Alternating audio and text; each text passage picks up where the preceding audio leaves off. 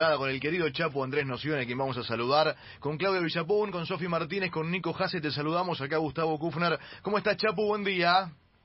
Hola, buenos días, ¿cómo están? Bien, bien, muy bien. Bueno, con muchas ganas de hablar, por supuesto, con todo lo que está pasando en el básquet y demás, pero yo acá, mirando las redes sociales, yo veo tu cuenta, Chapu, y dice, ex jugador de básquet, ¿sí? Por sobre todas las cosas, y después, lo que dice inmediatamente después, excelente pescador. ¿Son los pescadores mentirosos o de los pescadores que dicen la verdad, Chapu? Eh, somos de los pescadores que dicen siempre la media verdad, esa es la, historia. ¿Qué, qué, cuál es la, ¿Hay especialidad? Porque viste que el pescador tiene su historia. A veces está el de invierno que va por el pejerray, está el que pesca en mar, el que pesca en río. ¿Qué es lo que más te gusta? No, yo me gusta pescar a mosca y normalmente me gusta pescar lo que es trucha y dorados eh, a mosca, eh, que es un estilo que a mí me gusta mucho y es apasionante y además hay que estar muy bien preparado para hacerlo porque bueno tiene demasiadas maneras de poder lograrlo o hacerlo así que me, llama mucho la atención y me gusta. Lo hacías lo hacías mientras jugabas o, tuviste más tiempo después de, del retiro te, te relajaba no no tuve más tiempo tuve más tiempo después del retiro anteriormente lo hacía de vez en cuando pero no es tan común por una cuestión de tiempo y, y obviamente de, de, prioridades que en ese momento estaban reflejados más en el deporte o en, o en la familia y ahora tengo un poco más de tiempo, entonces puedo, puedo hacer otras cosas. Chapu, ¿cómo estás? Buen día, te saluda Claudia. Dice Gustavo, ¿no? Pescador, pescador, exjugador y comentarista. ¿Cómo te venís sintiendo con esa nueva tarea, con esto de comentar los partidos de la NBA?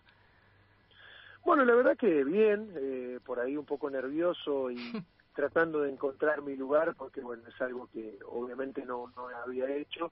Y que bueno, me gusta, me gusta porque puedo dar una idea, una, eh, digamos, una visión más de la parte del jugador y, y más de la parte de haber estado ahí viviendo una experiencia en NBA durante ocho años, así que, que bueno, la verdad que contento y, obviamente que, que, bueno, soy un comentarista que solo lo único que hace es aportar un poco más de conocimiento de todos los grandes periodistas y obviamente redactores que tenemos en la Argentina, así que lo único que hago es poner el punto de vista de un exjugador que tuvo la suerte y la gran fortuna de poder jugar ocho años en la NBA. Ninguna suerte, Chapu, y ahora te disfrutamos comentando la NBA. Bueno, eh, recién lo decías, te quería preguntar cómo ves el presente de Campaso y sus primeros pasos en esta liga. Bueno, eh, lo veo bien. Eh, yo creo que obviamente que es eh, un poco irregular porque bueno no no tiene la continuidad de minutos que por ahí un jugador le gustaría tener porque bueno alterna juegos de, muchos minutos con algunos que no juega tanto no tiene tanto protagonismo pero es algo totalmente lógico ahora bueno con una pequeña lesión que esperemos que no sea nada serio y pueda seguir jugando eh, como lo estaba haciendo, pero creo que el, el, balance es bastante positivo. Él fue a un equipo bastante sólido, bastante bien armado, entonces no se le está haciendo tan fácil poder encontrar ese lugar, pero, lo irá encontrando porque creo que es un jugador ganador, un jugador inteligente que cualquier entrenador quiere tener en su equipo, así que pienso que va a ser protagonista dentro de Denver. Hay que darle un poquito más de tiempo a la adaptación ya que ha tenido muy poca pretemporada, muy poca preparación y digamos que está un poquito en pretemporada en este momento. Chapu, eh, ¿qué cambió eh, eh, de tu perspectiva, si es que algo se modificó, con aquello que observabas del básquet dentro de la cancha, siendo un deportista de élite, tanto en selección como en clubes, ahora a esta versión de comentarista y ya ex jugador? Porque, sobre todo aquellos que somos del palo del fútbol, muchas veces se genera cierto debate cuando el ex deportista pasa a la parte, entre comillas, periodística. ¿A vos te cambió la manera de, observar el deporte, el hecho de, verlo desde afuera? ¿Entendiste otras cosas? Eh, ¿Te parece lo mismo que aquello que disfrutabas dentro?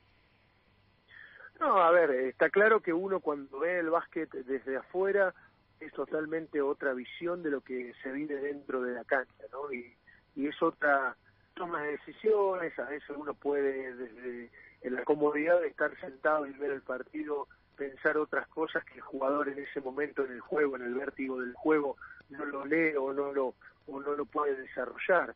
Entonces, obviamente que es una postura diferente y hay que tratar de siempre, siempre de ponerse en el lugar del jugador, de cómo son los partidos, de cómo es la táctica, cómo es el desarrollo del juego. Eso creo que son cosas que hay que tener en cuenta. Y yo ahora más que nada lo veo como un exjugador eh, viendo cosas que van pasando en el juego que no son tan diferentes de las que he vivido yo porque bueno eh, he tenido por suerte como decía anteriormente la experiencia de estar ahí presente y el juego va evolucionando va mejorando se va desarrollando de otras maneras pero la base del juego la filosofía del juego siempre está entonces es básicamente el mismo juego o la misma manera de ver el básquet. Chapo, está el grupo de los Juegos Olímpicos, ¿sí? Eh, es bravo. España, Japón, el que llegue desde el clasificatorio de Kaunas, que puede llegar a ser incluso Lituania. Eh, ¿Qué te parece? Bueno, eh, como vos decís, un grupo difícil, complicado, pero los Juegos Olímpicos son así, son solo 12 equipos de todo el mundo, entonces está claro de que no hay ningún tipo de rival fácil. A priori se puede decir que el, el rival más accesible es Japón, pero Japón ha evolucionado mucho y está teniendo un muy buen básquet, entonces tampoco va a ser fácil. Y bueno, los otros dos equipos, eh, uno que ya sabemos que es España, es un equipo históricamente muy potente, de muchísimo prestigio en el mundo del básquet, y el equipo que venga del otro grupo del clasificatorio va a ser un equipo eh, lamentablemente muy poderoso de Europa que ha quedado afuera de la clasificación porque eh, el mejor básquet en conjunto está en Europa, está claro, la cantidad de equipos que hay en Europa es muy grande. Así que, que bueno, no, no, no va a ser fácil, es un nuevo desafío, pero confiamos en el equipo, confiamos en que cada uno tiene una buena realidad en sus equipos y creo que eso es muy positivo. Así que, bueno, tendremos que ir a afrontarlo de la mejor manera posible y tratar de clasificar y después ver qué es lo que pasa en los cruces, ¿no? Que fue un poquito lo que pasó en Río de Janeiro en el 2016. Chapu, te vuelvo un minuto a, lo que contabas de Facu Campazo, bueno, todos esperando, por supuesto, que se recupere que vuelva a jugar rápidamente ahí en los Nuggets. Pensaba esto mezclándolo con el tema de la selección, ¿no? Teniendo en cuenta que se vienen los Juegos Olímpicos, es un grupo muy difícil, y este Facu que se está ganando su lugar y qué pasa de ser una estrella del Real Madrid a un equipo en el que va jugando poco y se está ganando el espacio. ¿Cómo haces para, cómo se hace para que pueda mantener la cabeza prendida más allá de sus ganas? Porque pasaste de ser la figura del equipo mm. a uno que se está buscando un huequito justo en un año de competencia tan importante como el que tiene por delante la selección. Bueno, pero no creo que le afecte por, eh, por la selección argentina jugar estos minutos en la NBA. Al contrario, creo que lo está haciendo bien y lo está haciendo eh, competir con los mejores jugadores del mundo atléticamente y basquetbolísticamente. Eh, hoy seguro que nosotros pensamos que queremos más minutos para Facundo para que llegue mucho mejor a la Olimpiada, pero no creo que sea un problema eso. Eh, y bueno, el desafío de él es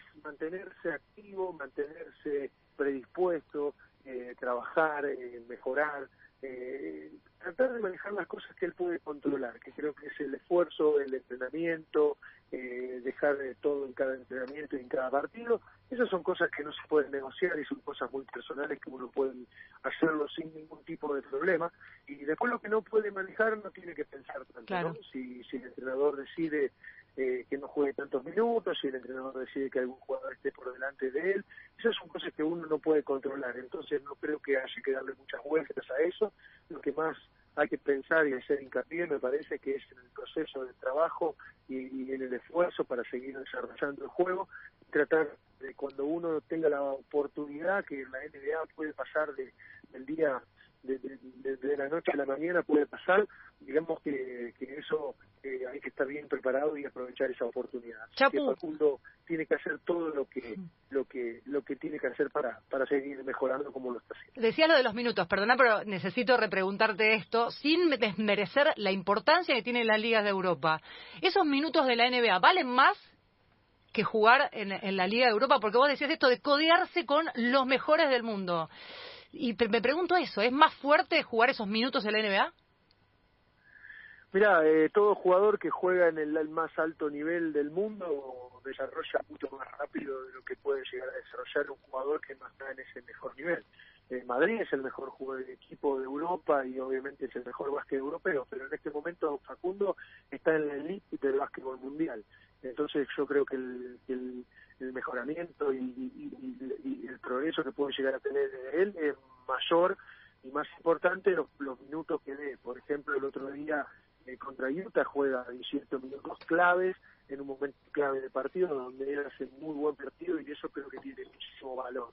Entonces me parece que es una compensación, ¿no? Eh, de jugar muchos minutos en Europa jugar algunos minutos, pocos minutos, no, no del todo lo que quisiéramos, pero en el mejor básquet del mundo, ¿no? Entonces es como que se compensa un poco, me parece a mí, y no creo que ninguna de las dos situaciones sea mala, pienso que lo que tiene que hacer es aprovecharla, nada más. Chapo, si, si tuvieses que jugarte una ficha, ¿cuál es el próximo argentino en la NBA? Porque hay muchos candidatos. Volmaro con lo del draft, bueno, Deck, Luca Vildosa. La verdad que hay muchos argentinos que eh, pueden llegar a, a, estar en la NBA, pero una ficha con el próximo para vos. Mira, para mí va a ser Volmaro. Eh, el año que viene me parece que tiene todas las puertas y todo el camino eh, encaminado para, para ser el próximo argentino en la NBA, pero a mí me parece que Luca Vildosa está jugando a un altísimo nivel en Europa y bueno, puede ser otro de los jugadores que tenga la gran chance. Gabriel creo que es un jugador que puede tener chance, pero mm, tiene que encontrar el equipo, tiene que encontrar el lugar justo. Me parece un equipo, un jugador que por ahí eh, eh, no va a tener las puertas tan abiertas como para mí lo va a tener Volmar y Luca Vildosa. Después de ahí a que juegue o de ahí que tengan protagonismo en los equipos, eso ya es otra historia, ¿no? Pero pero pienso que los próximos dos en dar el salto son esos dos jugadores. Estamos hablando con el querido Chapu Noción. Y Chapu, preguntándole a algunos otros integrantes de la generación dorada que, que dejaron la actividad, eh, te decían a la hora de, extrañar algo, volver a jugar con la camiseta de la selección argentina. Eh, no, no quiero inducirte la respuesta, pero digo, ¿te, pasa lo mismo? Si, si tenés que plantear qué es lo que más extrañás de la etapa de jugador, ¿cuál es? ¿O qué es? Mira, primero no tengo ninguna nostalgia ni ninguna gana de volver a jugar al básquet. Eh, creo que es una etapa ya pasada en mi, en mi vida y la disfruté, la, la pasé muy bien, pero no, no soy de esos jugadores que están constantemente pensando en querer volver o tener nostalgia de lo que ha pasado. Soy una persona más de mirar el presente y el futuro y creo que en este momento mi presente es ser comentarista en ESPN en la NBA y, tratar de, hablar de básquet y mostrar mi punto de vista del básquet eh, como yo lo vivo, como yo lo pienso y, nada más, ¿no? Y no, no, no tengo nostalgia de jugar con la selección de vuelta, me encanta ver el equipo eh, nacional en los torneos, me encanta ver básquet pero pero no soy una persona que está constantemente pensando en volver a jugar. es más, no he vuelto a jugar ni con veteranos, así que no tengo bastante cerrada esa puerta, pero sí, obviamente, de vez en cuando uno puede llegar a, a, tener algún poco de nostalgia, pero no mucho, no, no, no, realmente no la tengo. Qué bueno, qué bueno. Chapu, un, un placer, un placer charlar con vos, que tengas una, una muy buena semana. ¿eh?